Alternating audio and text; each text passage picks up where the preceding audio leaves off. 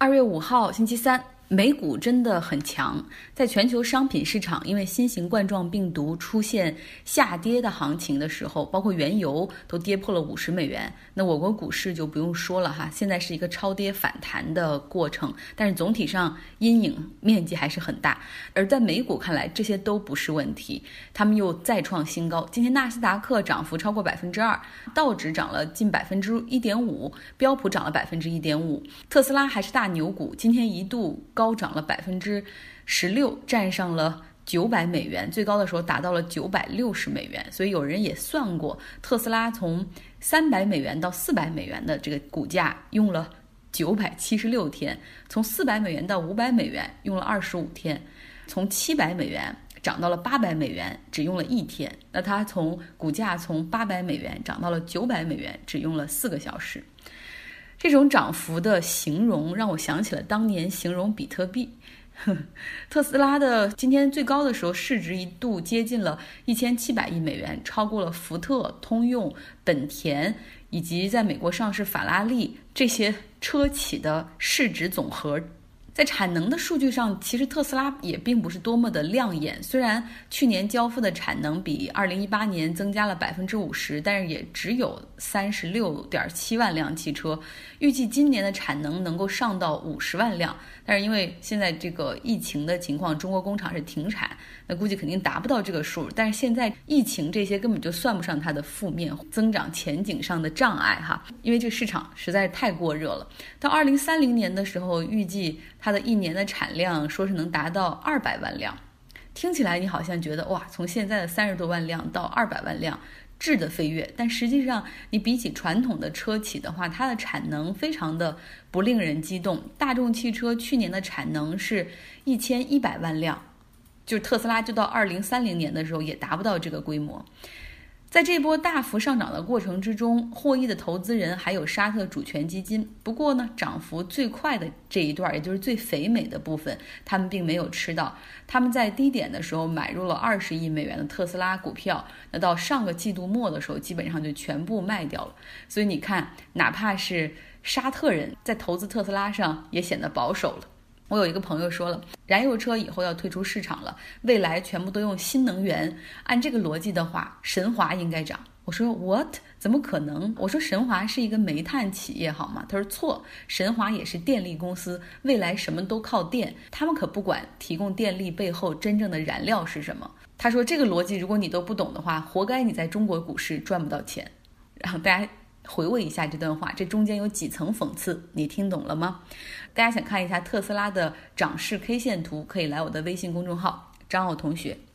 美股的大涨简直是为特朗普今天晚上的国情咨文又增添了一丝炫耀的砝码。The State of Union，国情咨文就相当于是我们国家的政府工作报告吧。我看了直播的全程一个小时，真的是强忍着，那他那个傲慢的表情。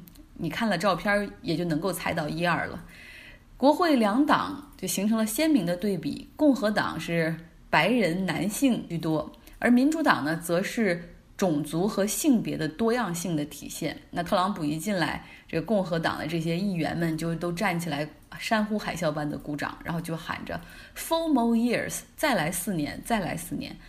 那民主党的女议员呢，很多是穿着白色的西装，也是表示一种抗议哈。南希·佩洛西她也是穿着白色的西装。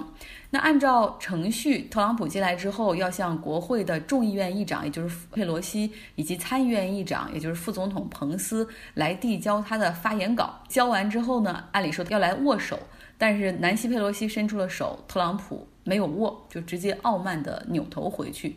你既然违反这种 courtesy，就这种礼仪的惯例，那南希·佩洛西也没有遵循他应有的礼仪。按理说，他应该发表说 honor，说下面有请美国总统哈，这段话他也取消了。特朗普就直接讲了。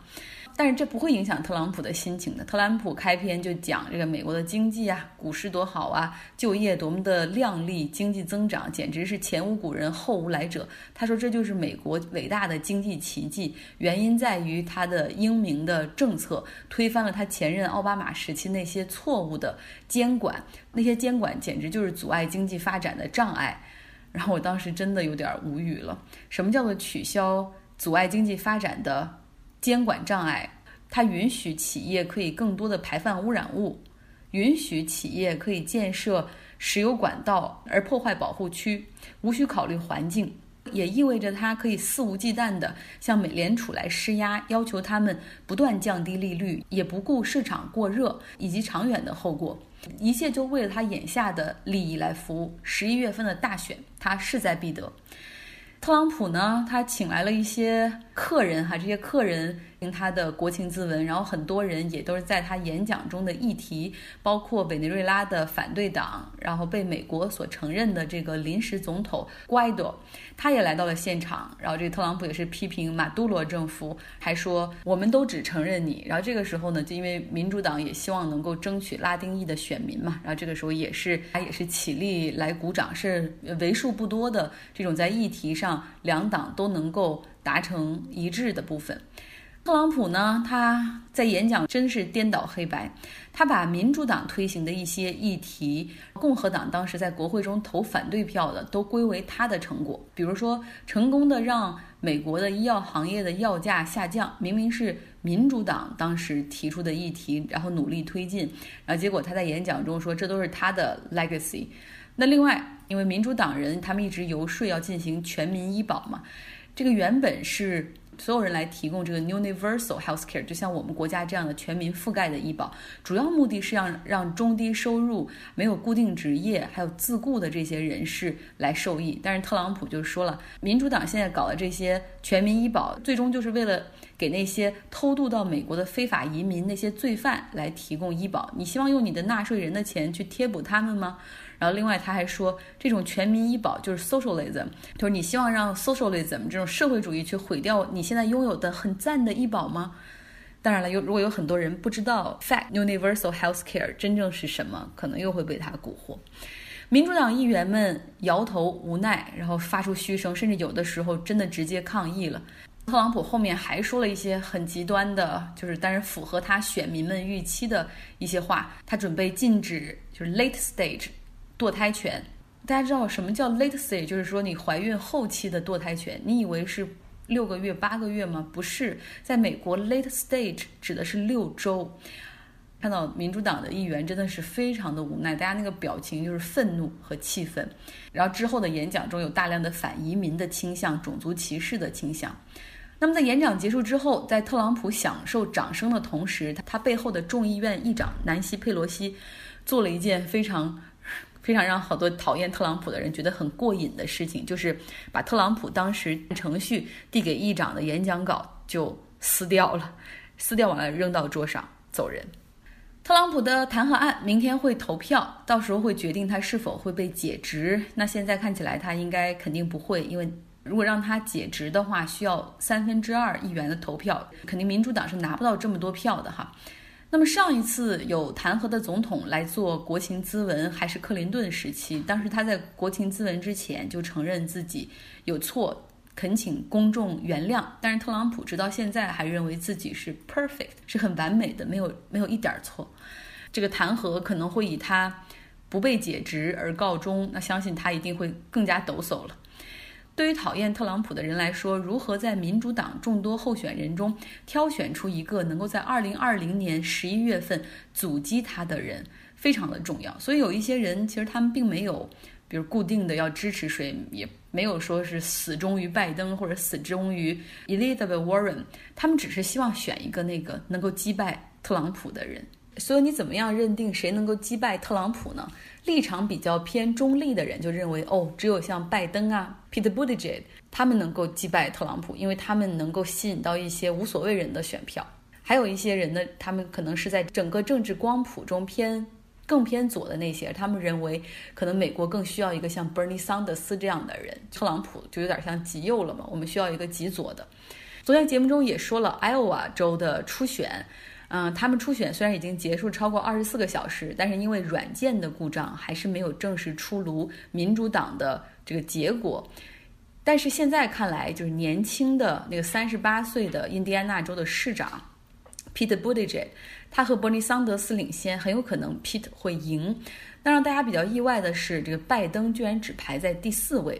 很多人一直都认为说他在白人选民中应该还有很高的地位哈。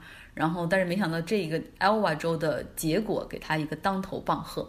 昨天节目中也讲了，Iowa 州的传统是非常复杂的 caucus 党团制，如何在体育场里用脚投票。如果大家错过了，可以回去听一下昨天的节目，其实挺有意思的。党团制 caucus 的选票发生在 Iowa 州一千六百多个地区的。场地内包括体育馆啊、学校啊，然后现场的这些志愿者，他们是要来负责去统计这场内的一个情况，然后把它们输入到这是一个手机 APP 里面。结果呢，这个手机 APP 出现了 coding error，代码错误，导致系统崩溃。所以现在所有的计票都要重新回到这个书面统计的状态，导致了 l 瓦州的计票慢于预期。那因为民主党的。党团制 caucus 在 Iowa 州这个场地内，如果你所支持的候选人他一开始这个选票不足百分之十五，相当于他就被淘汰了。那你需要在晋级的其他人中再去选。那选民心态的 dynamic 就非常的有趣。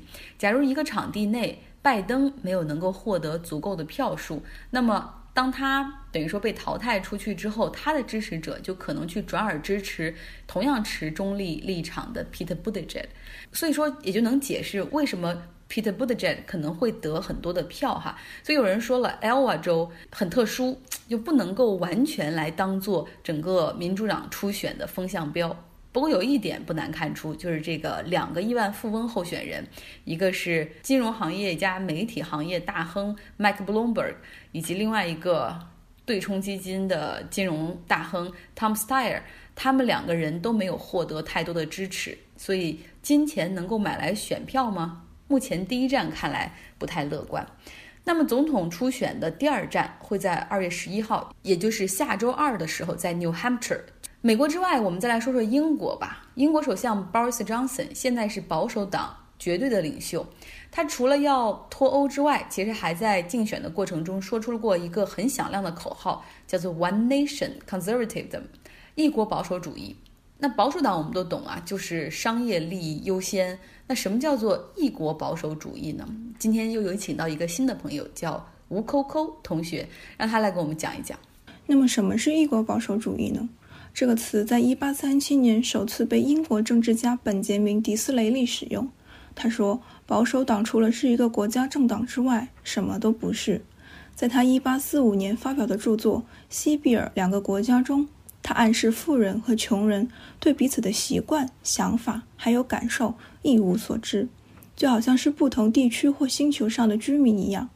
每日电讯则认为，迪斯雷利的观点是。统治阶级有义务关注下层社会，以确保社会稳定，避免煽动革命。不过，《经济学人》称这个词的意思在过去的许多年里发生了令人疑惑的变化。在19世纪晚期，曾被用作联合王国以及指替一种新的保守的家长式作风；而从撒切尔夫人时代开始，保守党就站在了 One Nation 这面旗帜后面，为了使得拥有财产的旧民主制度再度复苏。撒切尔夫人重新解释了这个词语，甚至在撒切尔夫人时代衰落的时候，这个词语成为了试图软化撒切尔时代遗产的暗语。那么，在现在看来，这个词又代表着什么呢？去年三月份，数十名保守派议员发起了一个新的组织。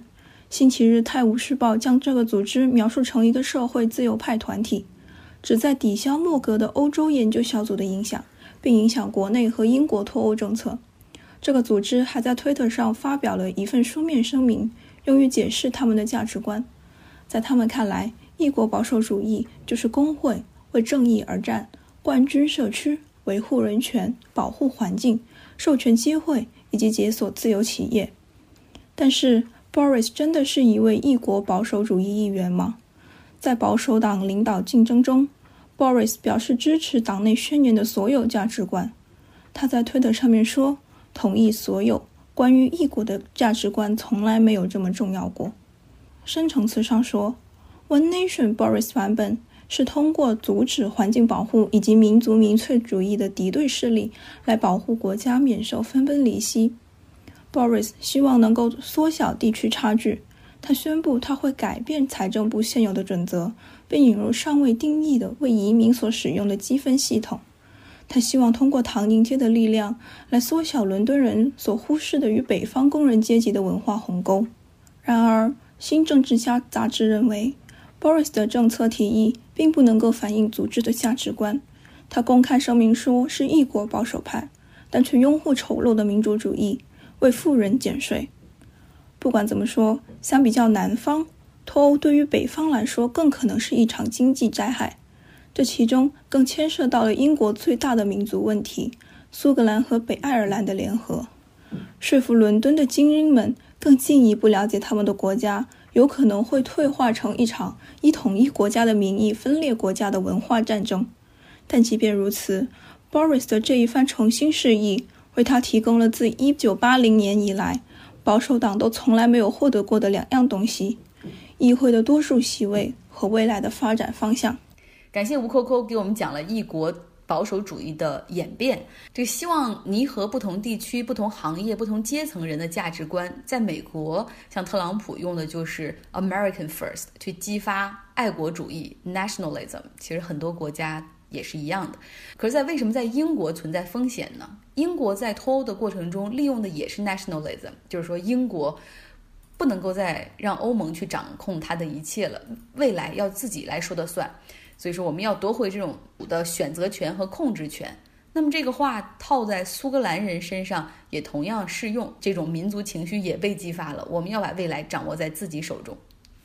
好了，知道大家好多人已经远程开始在家办公，然后有一些人还是继续放假的状态，呃，尤其是学生，不知道有没有兴趣来读更多的英文的资料。今天给大家分享一篇文章，是讲美国南部阿拉巴马州长期家庭暴力所引发女性拿起武器反击，而这样的案件通常很难按照正当防卫来算，走投无路的女性反倒会被判重刑。在我们国家也有很多类似的情况，正当防卫的范围其实很小，而在美国奥拉巴马州还有多一层的原因，那就是对女性的歧视。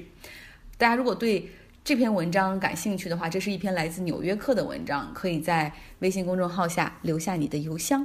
好，今天的节目就是这样，大家周三愉快。